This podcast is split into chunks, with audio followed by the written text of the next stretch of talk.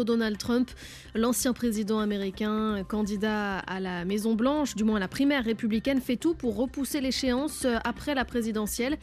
On fait le point aujourd'hui sur tous les ennuis judiciaires auxquels il fait face en ce moment. Au Chili, le crime organisé en pleine expansion. Localement, les politiques essaient de lutter contre cela, notamment de se réapproprier des maisons servant de point de deal et d'en faire des endroits plus sûrs. Reportage à venir. Et puis dans le journal de l'Outre-mer, Tessa Groman, vous nous parlerez de la manifestation des planteurs de canne à sucre en Guadeloupe. Oui, hier, ils ont mené une opération escargot sur les routes de l'île. Ils réclament une revalorisation des prix de, des cannes livrées à l'usine sucrière de Gardel. on développe ça dans une quinzaine de minutes. Radio France International. Donald Trump en une des journaux américains, procès pour Trump, titre par exemple aujourd'hui le Washington Post.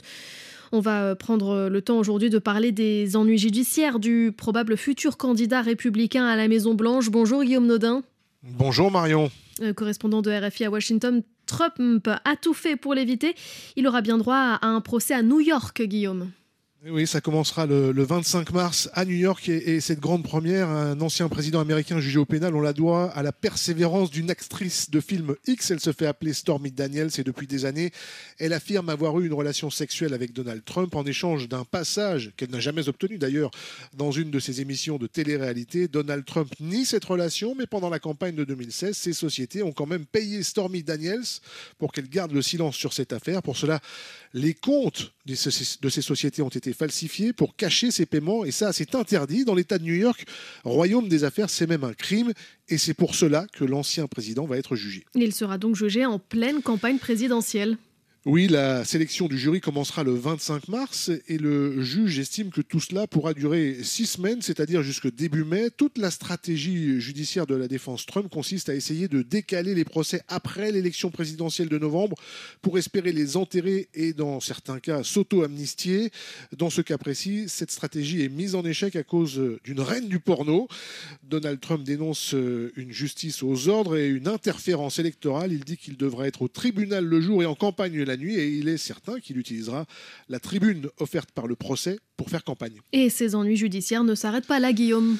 Ah non, non, non, il y a une autre inculpation pénale devant euh, une justice locale, celle de Géorgie. Donald Trump est accusé d'avoir tenté de renverser les résultats euh, de l'élection présidentielle de 2020 dans l'État. C'est le fameux coup de fil euh, où il explique qu'il veut juste trouver un peu moins de, 12 000 voix. Dans ce cas précis, ses avocats tentent de démontrer que la procureure en charge de l'affaire Fanny Willis a eu une relation avec un de ses collaborateurs et qu'ils en ont profité financièrement depuis hier. Et ça continue aujourd'hui. Des témoins dont la procureure s'exprime devant un juge qui doit décider de maintenir le procès ou de tout recommencer et de repousser cela au calendrier grec.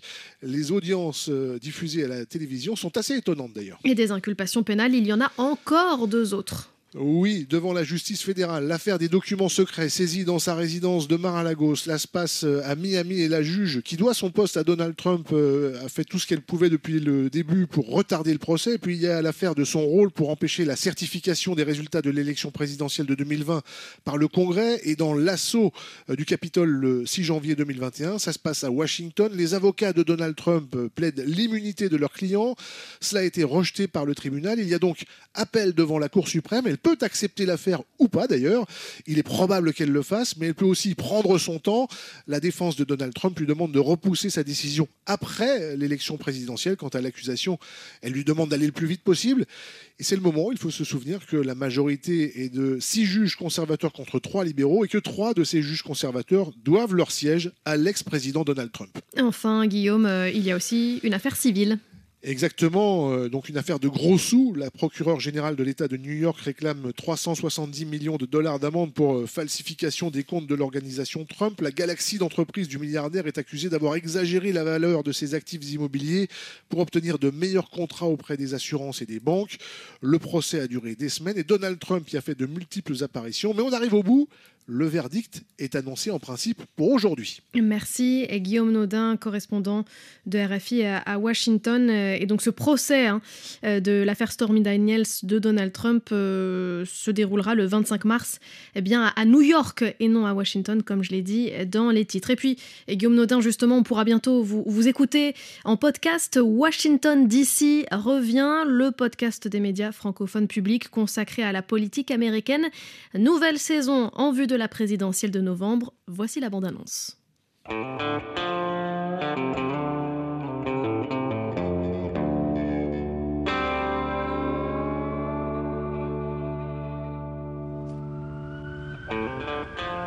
We have a president who's a great danger to democracy. Democracy is on the ballot. Your freedom is on the ballot. Washington, D.C. Joe Biden is a low IQ individual. He is truly the worst. Bienvenue dans la saison 2 du podcast Washington DC, podcast des radios euh, francophones publiques. Enfin, du balado, comme on dit chez nous. On va vous parler des États-Unis vus, vécus par les correspondants ici à Washington. Je suis Sonia Dridi de la RTBF. Guillaume Nodin de RFI. Jordan Davis, RTS. Sébastien Paour de France Info. Frédéric Arnould de Radio-Canada. On va vous raconter notre quotidien, l'actualité politique de cette campagne pour l'élection présidentielle américaine de 2024. Des regards de Belgique, de Suisse, de France et du Canada. Rendez-vous le 20 février. Voilà le podcast Washington DC, DC D ICI qui sera lancé le 20 février. RFI L'actualité des Amériques, c'est aussi ce nouveau tour de vis du pouvoir au Venezuela avant la présidentielle attendue cette année. La mission de l'ONU pour les droits de l'homme est expulsée du pays. Le personnel des Nations Unies a 72 heures pour partir. Le Haut Commissariat pour les droits de l'homme avait installé un bureau en 2019 et a depuis émis plusieurs rapports très critiques sur la situation au Venezuela. Au Chili, l'insécurité grandissante. Selon l'Observatoire chilien du narcotrafic, le crime organisé est en phase d'expansion. Les règlements de compte entre bandes rivales sont de plus en plus fréquentes. En 2022, 700 personnes sont mortes par balle. La population a peur et c'est encore plus vrai dans les communes pauvres. Certains maires en font un combat quotidien, comme à Cerro Navia, commune de l'ouest de la capitale, où l'édile s'est réapproprié une ancienne maison narco. Reportage de Naila de. Sur l'une des artères principales de cette commune de 140 000 habitants, la mairie a récupéré il y a quelques mois une maison à l'abandon, utilisée par des narcotrafiquants comme point de deal. Tout a été détruit et désormais, derrière un mur en moellon blanc, deux containers aménagés ont été installés. Juste devant se dressent des plaques en acier blindées pour protéger les employés municipaux présents en permanence sur le site. Pendant un peu plus de 30 ans, dans cette maison, il y a eu du trafic et de la consommation de drogue, du crack et diverses drogues de synthèse. Mauro Tamayo est le maire d'hiver gauche de Cerro Navia. Il raconte qu'avant, les habitants évitaient de passer devant cette maison. On pouvait se faire agresser. Ils nous demandaient de l'argent et si on ne leur donnait pas, c'était risqué. Donc il valait mieux le leur donner. C'était très angoissant. Parfois, il y avait des échanges de tirs, raconte David, père de trois enfants. Ils habitent deux maisons plus loin. C'était très très dangereux, dit-il. Alors au fil du temps, il a installé des grilles, des fils barbelés et même des caméras de sécurité autour de sa maison. C'était pas une vie. On était tout le temps enfermés. En face de chez nous, il y a un petit parc. On ne pouvait même pas sortir pour y aller, car dans cette maison, la drogue circulait nuit et jour. Parfois, la police intervenait, mais cinq minutes après, la maison était de nouveau occupée. C'était sans fin. En septembre dernier, après l'autorisation délivrée par un tribunal, la mairie, aidée par la police, a alors pris possession des lieux et transformé l'endroit en une base de sécurité municipale, explique le maire. On est là 24 heures sur 24, 7 jours sur 7. On protège cet endroit en permanence. Vous voyez là-haut, nous avons installé des projecteurs de lumière. Et donc la nuit, c'est très lumineux ici. Ça nous a permis de tranquilliser ce secteur. Et le signal qu'on envoie aux narcotrafiquants, c'est on va vous enlever votre maison. David, lui, a retrouvé une véritable ambiance de quartier et la peur de sortir sur la voie publique a disparu. Désormais, je peux arriver plus tard chez moi et on se sent plus en confiance pour sortir faire des courses. Je sors avec mes enfants, on fait du vélo, on joue au volet. Maintenant, on peut le faire. Mais des maisons narco, il y en a d'autres à Cerro Navia, qui est la troisième commune sur la cinquantaine que compte la région de Santiago, où l'indice de priorité sociale est le plus élevé. Pour Jorge Araya, ancien directeur de la sécurité publique et académicien à l'université de Santiago, ces secteurs vulnérables sont un terreau fertile pour les narcotrafiquants. Le Chili a connu une période de croissance très forte, très importante. Qui a bénéficié à toute la population et qui a diminué la pauvreté. Mais il y a certains secteurs de la société qui n'ont pas profité de cette croissance économique. Ils ont alors cherché une économie alternative illégale. Le narcotrafic a alors fait son apparition dans le pays il y a une vingtaine d'années, poursuit-il. Ce sont d'abord des bandes criminelles nationales qui ont commencé à opérer, car la consommation de drogue a augmenté et le pouvoir d'achat des Chiliens également. Le pays s'est donc transformé en un marché attractif. Et avec l'arrivée ces dernières années de bandes narcos venues d'autres pays, un nouveau type de criminalité s'est installé au Chili. Des enlèvements avec demande de rançon, des tueurs à gages ou encore des vols de voitures à main armée. Le niveau de violence a augmenté et désormais 9 Chiliens sur 10 se sentent en insécurité. Le gouvernement de Gabriel Boric est en train d'investir massivement dans ce domaine après des années de négligence de la part de l'État chilien. Naïla de Santiago, RFI. Un reportage à réécouter sur la page internet du journal d'Haïti et des Amériques et sur l'application Pure Radio. Je vous propose à présent d'écouter quelques notes de jazz, pas n'importe lesquelles, celles d'un virtuose dont le nom vous est peut-être familier, Joey Homicile.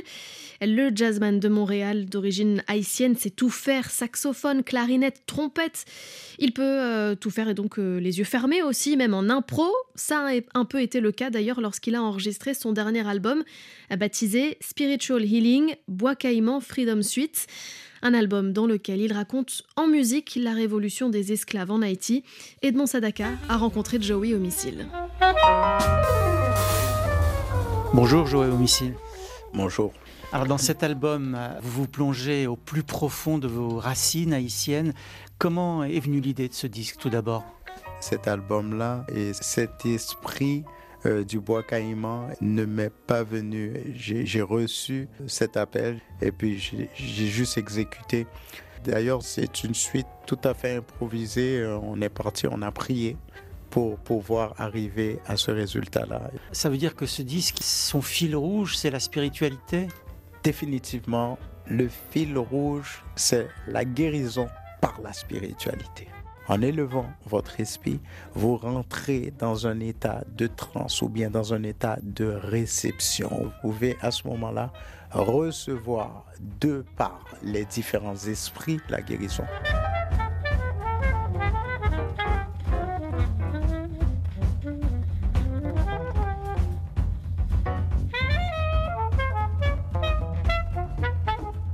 L'album, vous le disiez, a été totalement improvisé une fois passé la porte du studio Il n'y avait rien préparé.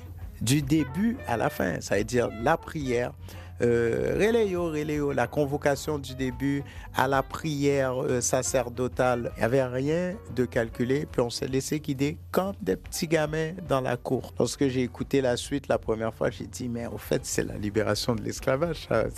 J'entendais le son, je voyais le film dans ma tête. J'ai vécu la cérémonie du bois caïman, tandis que j'écoutais l'album.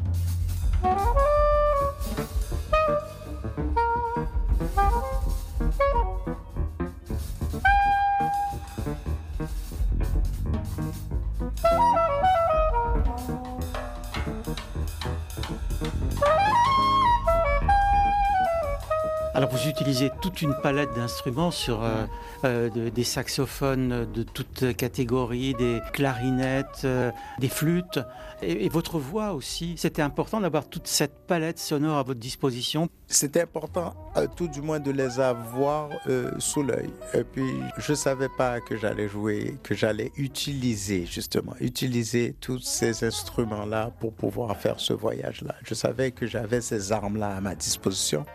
Mais de pouvoir dire que oui, je vais jouer le piccolo à ce moment-là. Alors, à ce moment-là, ça va être la clarinette basse. C'est pendant le morceau que vous décidiez. C'est là que tu décides justement et puis tu réponds à l'appel, justement. Cet appel, c'est un appel spirituel. Et vous chantez aussi, donc vous chantez et, vous jouez dans le même morceau, euh, tout est en, en live.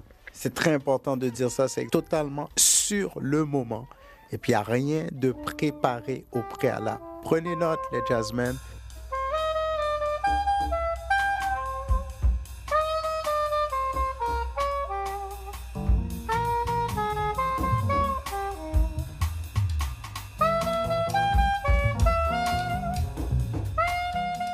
Jouer au missile, combien de temps vous a-t-il fallu avec vos musiciens pour enregistrer ces 21 morceaux? Une heure. Une heure, une minute, qui est exactement le temps que vous écoutez l'album. Puis vous allez entendre à la fin, je dis take one, prise 1. Ça veut dire qu'il n'y a pas de mensonge là-dedans. C'est exactement ça le temps que ça a pris pour enregistrer l'album. Merci, Joey au missile. Merci à toi de m'avoir reçu.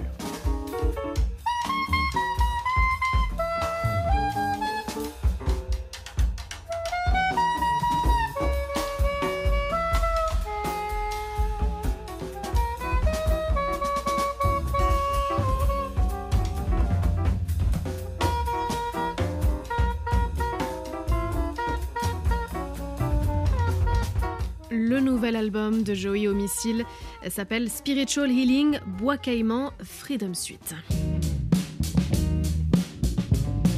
Dans quelques minutes sur RFI, vous retrouvez Catherine Fruchon-Toussaint dans Littérature sans frontières.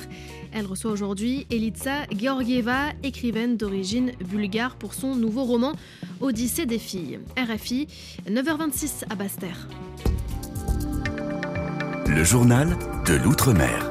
Avec vous, Tessa Groman. Tessa, en Guadeloupe, les planteurs de canne à sucre veulent être mieux payés. Oui, et pour faire entendre leur voix, ils ont organisé hier une opération escargot sur les routes de la Guadeloupe. Ils exigent un prix minimum de 160 euros la tonne de canne contre environ 113 actuellement.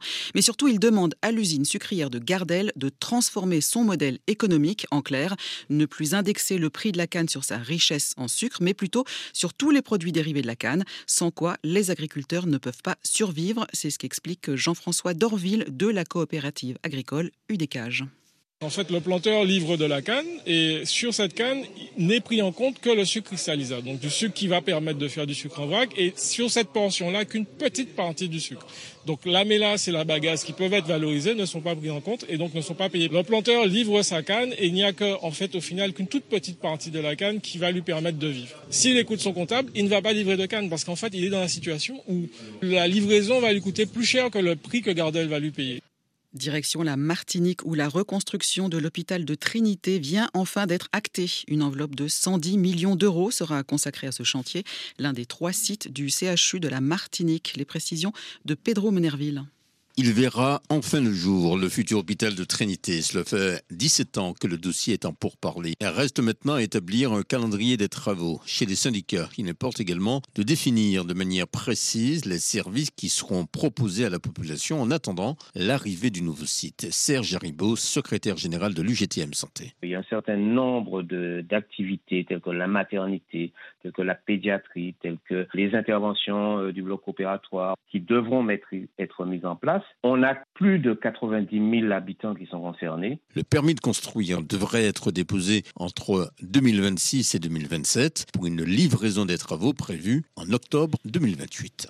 Depuis le 8 février, les commerçants de la Guadeloupe et de la Martinique, dont les boutiques se trouvent à proximité des bateaux de croisière, ont le droit de vendre leurs articles en détaxe, c'est-à-dire sans y ajouter la TVA.